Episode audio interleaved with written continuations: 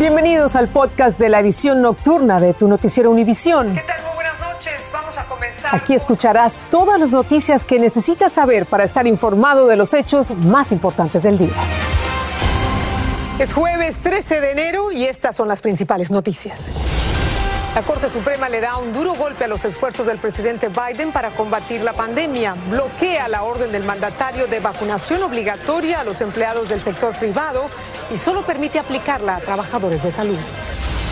El gobernador de California, Gavin Newsom, propone extender la ayuda alimenticia a los indocumentados mayores de 55 años y a los beneficiarios de DACA. Su plan de presupuesto incluye 35 millones de dólares para este fin y 19 guatemaltecos finalmente descansan en su tierra más de un mes después de morir en un accidente en Chiapas en camino al sueño americano. Me, despidió con un abrazo, con un beso, me dijo, cuídate. Comenzamos. Este es Noticiero Univisión Edición Nocturna con Patricia Yañor. ¿Qué tal? Buenas noches, bienvenidos. Comenzamos con el peor revés que ha enfrentado hasta ahora el gobierno de Joe Biden para impulsar la vacunación masiva y controlar la pandemia. La Corte Suprema de Justicia rechazó la orden de Biden de vacunación obligatoria para los empleados del sector privado. La mayoría de jueces conservadores determinó que Biden se extralimitó al imponer esta medida, pero los tres magistrados liberales dijeron que más bien la Corte se extralimita sin ningún ninguna base legal al prevalecer su juicio por encima de las conclusiones de los expertos de salud. Pablo Gato tiene las repercusiones de este fallo. En tiempos de pandemia y restricciones, las quejas de los empresarios se repiten. Hemos perdido más del 75% de nuestros ingresos. Necesitamos un poco más de tiempo, ¿verdad? Por lo menos para también nosotros coordinarnos. Los republicanos dicen que la decisión de la Corte Suprema de bloquear el mandato de vacunas para las empresas de más de 100 empleados es importante no solo para esas empresas, sino también para las más pequeñas, a las que en el futuro podría exigírseles lo mismo. Me parece razonable tomar en cuenta no solo los beneficios, sino también el coste de las eh, restricciones, de recomendaciones de salud pública. Algunas empresas afirman que cumplir los requisitos del gobierno les costaría una fortuna, además de multas potenciales. La Administración de Seguridad y Salud Ocupacional de Estados Unidos afirmó que trabajaría con las compañías para el cumplimiento de este mandato, pero que impondría multas de hasta más de 13 mil dólares por cada infracción. La Casa Blanca insiste en que vacunarse salva vidas y que la economía solo se recuperará plenamente si se vence la pandemia. La buena noticia es que un número de empresas ya habían decidido vacunar a sus empleados y lo han estado haciendo de forma exitosa, reaccionó hoy la Casa Blanca agregando que muchos no han regresado a trabajar por miedo a contagiarse. Yo creo que eventualmente vamos a tener que llegar a aceptar un mandato por otro lado, la Corte Suprema sí autorizó un mandato de vacunación para la mayoría de trabajadores de la salud, unos 10 millones. En el tema del mandato de las empresas, los jueces votaron 6 a 3. En el tema de los trabajadores de salud, 5 a 4. En la Corte Suprema en Washington, Pablo Gato, Univisión. Y un nuevo estudio habría recomendado y reconfirmado que si bien la variante Omicron es altamente contagiosa y responsable del repunte de la pandemia, también es menos letal que la variante Delta. Funcionarios de salud sospechan que las muertes durante este pico se deben a Delta y no a Omicron, pero se necesitan más estudios científicos para comprobarlo. Tanay Rivero nos amplía. A medida que aumentan los casos de Omicron, se va conociendo nuevos datos sobre la altamente contagiosa variante, y es que un estudio reveló que las infecciones por Omicron se asocian a una reducción del 91% del riesgo de muerte en comparación con la variante Delta. Además, los Centros para el Control y la Prevención de Enfermedades lo confirman. Tendremos que seguir esas muertes durante las próximas dos semanas para ver el impacto de Omicron. Sospecho que las muertes que estamos viendo ahora siguen siendo de Delta. El médico Francisco Delgado explica a qué se debe. La variante Delta tenía un porcentaje de muertes mayor, a veces en algunos casos hasta 3 o 5%, que podían complicarse o morir. En cambio, la variante Omicron es mucho menos tenemos más congestión en los hospitales ahora por la Omicron, porque es mucho más contagiosa, pero la variante Delta es mucho más peligrosa que la Omicron. El estudio también demostró que la variante Omicron se asocia a una reducción del 74% del riesgo de terminar en la unidad de terapia intensiva, así como una reducción del 53% del riesgo de ser hospitalizado. El Omicron se complica menos, por lo tanto hay menos, hay menos hospitalizaciones cuando la persona adquiere la variante Omicron. Se ha visto que el promedio de estadía en el hospital con la variante Omicron son tres días y el promedio de estadía en el hospital con la variante Delta es cinco días. Tanto con Delta como con Omicron, la recomendación de las autoridades de salud sigue siendo la inmunización, pues se reduce grandemente las complicaciones una vez la persona adquiere el virus. Desde Miami, Florida, Danay Rivero, Univisión. Y otro estudio del Centro de Investigación de Aerosoles de la Universidad de Bristol reveló que el virus pierde la mayor parte de su capacidad de infectar poco después de ser exhalado y es menos probable que sea contagioso a mayor distancia. Los investigadores concluyeron que el virus pierde el 90% de su capacidad de contagio 20 minutos después de estar en el aire. Además dicen que esta cepa se debilita principalmente en los primeros cinco minutos de estar en contacto con el aire. Vamos a examinar cuáles son los cuatro países con los mayores contagios por COVID-19 en los últimos siete días, según los datos de la Organización Mundial de la Salud. Estados Unidos encabeza la lista con poco más de 5 millones de casos. En segundo lugar se ubica Francia con casi 2 millones. Luego Italia con 1.200.000 contagios y Reino Unido con alrededor de un millón de casos.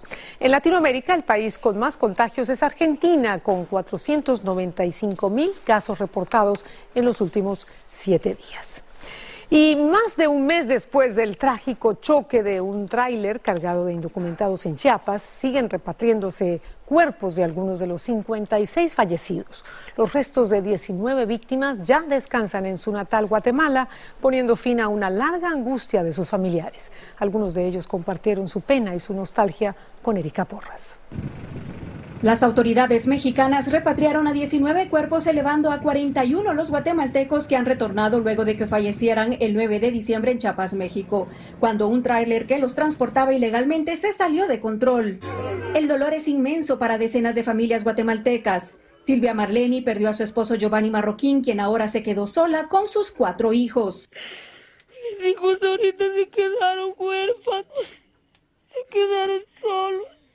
Marroquín recuerda que aún logró hablar con su esposo y le comentó que él iba bien dentro del tráiler. En ese tráiler iba la última vez que me llamó, me dijo mi hija. Seguí clamando por mi vida porque venimos bien, me decía él. Como somos pobres, no tenemos nada. No hay nada que hacer. En esta repatriación hay cinco menores de edad, como Richard Ordóñez, de 17 años, quien también se fue con la ilusión de llegar a Estados Unidos. Ay, triste, destrozada. Vilma Telón, de 30 años, está embarazada y se quedó con su pequeña hija de 4 años. Su esposo Aurelio Tamat también forma parte de las víctimas mortales. Me, me despidió con un abrazo, con un beso, me dijo, cuídate. Las autoridades guatemaltecas y mexicanas reafirmaron su compromiso en seguir trabajando para reducir la migración irregular. Las fiscalías de ambos países eh, siguen trabajando no solamente para esclarecer a los autores eh, intelectuales de este, de este hecho específico, sino que para abordarlo de manera integral. Los fallecidos han sido trasladados a sus casas para su velación, mientras los familiares reciben el apoyo de toda su comunidad. Las autoridades informaron que aún quedan en México al menos tres personas por identificar. Desde Santa Apolonia, Chimaltenango, Erika Porras, Univisión. Qué dolor para estas familias. Y el campamento improvisado de inmigrantes en una plaza pública de Reynosa tiene en alerta a las autoridades porque está completamente lleno, aumentando el riesgo de enfermedades. Aunque se están construyendo refugios temporales para reubicarlos, no será nada fácil trasladar a las casi 3.000 personas que esperan en la plaza para cruzar hacia Estados Unidos. Francisco Cobos tiene más de estas condiciones de hacinamiento amarrando para, para tapar el sol. Karen Díaz acomoda su tienda de campaña para pasar un día más de lo que ella llama el sufrimiento de ser migrante. La lluvia, el sol, eh, dormir en el suelo, hambre, enfermedades, tantas cosas. Es el campamento migrante de Reynosa, en donde las carpas de cerca de 3.000 personas se amontonan una tras otra y familias enteras viven desde hace meses en medio del hacinamiento, la falta de servicios básicos y las enfermedades. Son tantos los migrantes que ya no caben en esta plaza. Las tiendas de campaña han invadido toda esta banqueta. Ese es el único espacio que queda y todos los días siguen llegando más familias. Las autoridades se pusieron alertas ante el aumento de casos de enfermedades y los altos índices de crímenes en esta zona, según datos del Ayuntamiento de Reynosa. Es un tema de seguridad, es un tema de salubridad, es un tema de dignidad también para todos los migrantes que nos visitan y que se están quedando ahí. Eh, yo creo que es algo que tenemos que quitar inmediatamente. El alcalde dijo que han proyectado al menos cuatro lugares como albergues provisionales para buscar quitar la presión al campamento de la Plaza de las Américas pero el más grande se construye en los terrenos de lo que era un campo de béisbol. Aquí decenas de migrantes voluntarios trabajan a toda prisa en la construcción de la barda. El plan es traer a este lugar a todos los que se encuentran en la plaza. Es el propósito de proveerle algo seguro, pues, algún lugar, un espacio donde las familias puedan estar mejor de donde están ahorita. Pero no será tarea fácil. Ya viendo que no haya gente aquí va a ser más peligroso para ellos. Entonces, la forma que están, los quieren trasladar para otro lado, nosotros no lo aceptamos. Mientras tanto, aquí la vida sigue impulsada por la esperanza de alcanzar el sueño americano. En Reynosa, México, Francisco Cobos, Univisión. Por otro lado, los inmigrantes con procesos pendientes que no puedan acudir a sus citas o a realizar trámites tras ser víctimas de desastres naturales tienen la oportunidad de reprogramar esas citas. La agencia recuerda que brinda asistencia para estos casos de fuerza mayor. También ayuda en caso de pérdida o daño de documentos durante fenómenos como incendios o inundaciones. Juan Carlos González con el informe.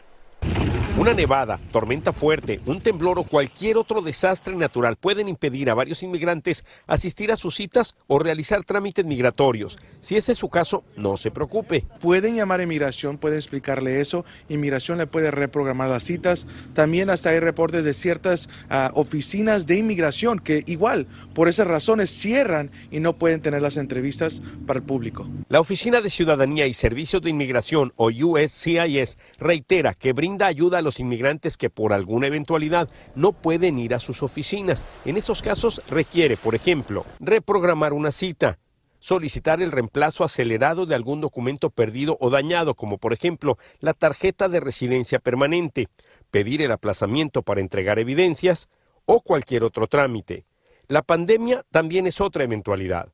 No tienen que enseñar un comprobante que tienen el COVID. Con que tengan síntomas es suficiente para reprogramar esa cita para otra fecha. Eso es precisamente lo que le pasó a Luis Sevilla. Sí, tenía una cita con migración el año pasado, como en septiembre más o menos, pero por razones del COVID tuve que cancelarla. Dice que sin ningún problema le cambiaron la cita para obtener la residencia permanente. A la tercera semana ya tuvimos la nueva cita de migración y Hoy por hoy ya soy residente permanente. El abogado José Jordán explicó que las personas que tienen TPS y cuyos permisos de trabajo se han vencido no deben preocuparse porque se renuevan automáticamente. Lo más recomendable es que si usted tiene que hacer un cambio con inmigración, lo haga a través de su abogado. En Los Ángeles, Juan Carlos González, Univisión. La Cámara de Representantes aprobó este jueves dos proyectos de ley sobre el derecho al voto, gracias a un procedimiento que le garantiza a los demócratas en el Senado abrir el debate.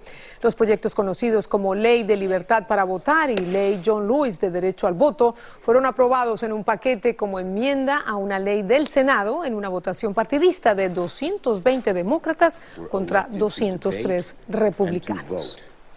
Y miles de presos convictos de delitos menores o no violentos cuentan las horas para recuperar su libertad. Se trata de internos en prisiones federales que han terminado el programa de reducción de condenas implementado en 2018. Los beneficiarios estarán bajo libertad supervisada en un centro de reinserción social o en reclusión domiciliaria. Las excarcelaciones empiezan esta misma semana. Y pasamos a California, donde los legisladores estatales iniciaron la campaña Food for All para contribuir a la seguridad alimentaria de los inmigrantes indocumentados. Y como nos cuenta Dulce Castellanos desde Los Ángeles, la cifra de beneficiarios de este programa contra el hambre podría ser de más de un millón de personas. Poner alimentos sobre la mesa se ha complicado para muchas familias inmigrantes durante la pandemia. Esta madre soltera perdió su empleo y dice que hubo días que no sabía si comerían. Y es muy difícil explicarle eso a nuestros hijos, que no hay dinero, ¿no? Simplemente decirle más tarde, no, sí, sí se va, se va a ir a comprar, pero más tarde. Algunas familias se vieron forzadas a depender de las organizaciones y bancos de comida. se elevaron la renta, se elevó recibos, todo comida. Estamos eh, con un sueldo bien bajo ahora. Ante la inseguridad alimenticia en California, hoy legisladores estatales lanzaron la campaña Food for All en apoyo al proyecto de ley SB 464 que ampliaría la asistencia nutricional para las personas sin documentos legales. Para que todos puedan comer, algo tan básico para la dignidad del ser humano. A través de la ley SB 464 se estima que más de un millón de inmigrantes en California podría calificar para la asistencia nutricional, incluyendo los beneficiarios de DACA y TPS. El gobernador Gavin Newsom destinó fondos para extender el programa de asistencia nutricional para los inmigrantes indocumentados mayores de 55 años en su plan de presupuesto fiscal. La meta de los legisladores estatales es ampliar el beneficio para todas las edades. El presupuesto fiscal y el proyecto de ley aún deben ser aprobados por la legislatura de California. En Los Ángeles, Dulce Castellanos, Univisión. Y en una buena parte de Estados Unidos se pronostica que una gran tormenta de nieve eh, se dará en el medio oeste, el sur y la costa este del país. Decenas de millones de personas se verán afectadas por la nieve, el hielo, el viento y la lluvia durante los próximos días. The Weather Channel, que ha bautizado la tormenta como Winter Storm Easy, dijo que es probable que la extensa tormenta produzca grandes problemas a los viajeros desde Dakota del norte hasta el norte de Georgia y Maine. Se esperan acumulados de 6 a 12 pulgadas de nieve. En breve, el presidente de El Salvador está a la defensiva por un escándalo de espionaje telefónico a decenas de periodistas. Y Nicolás Maduro se reúne con el nuevo gobernador opositor del estado, Barinas. Volvemos. Estás escuchando el podcast de tu noticiero Univisión. Gracias por escuchar. Los teléfonos celulares de más de 30 periodistas y activistas de El Salvador han sido pirateados desde mediados de 2020. Se les ha instalado un sofisticado programa espía que normalmente está disponible para los gobiernos y las agencias de seguridad.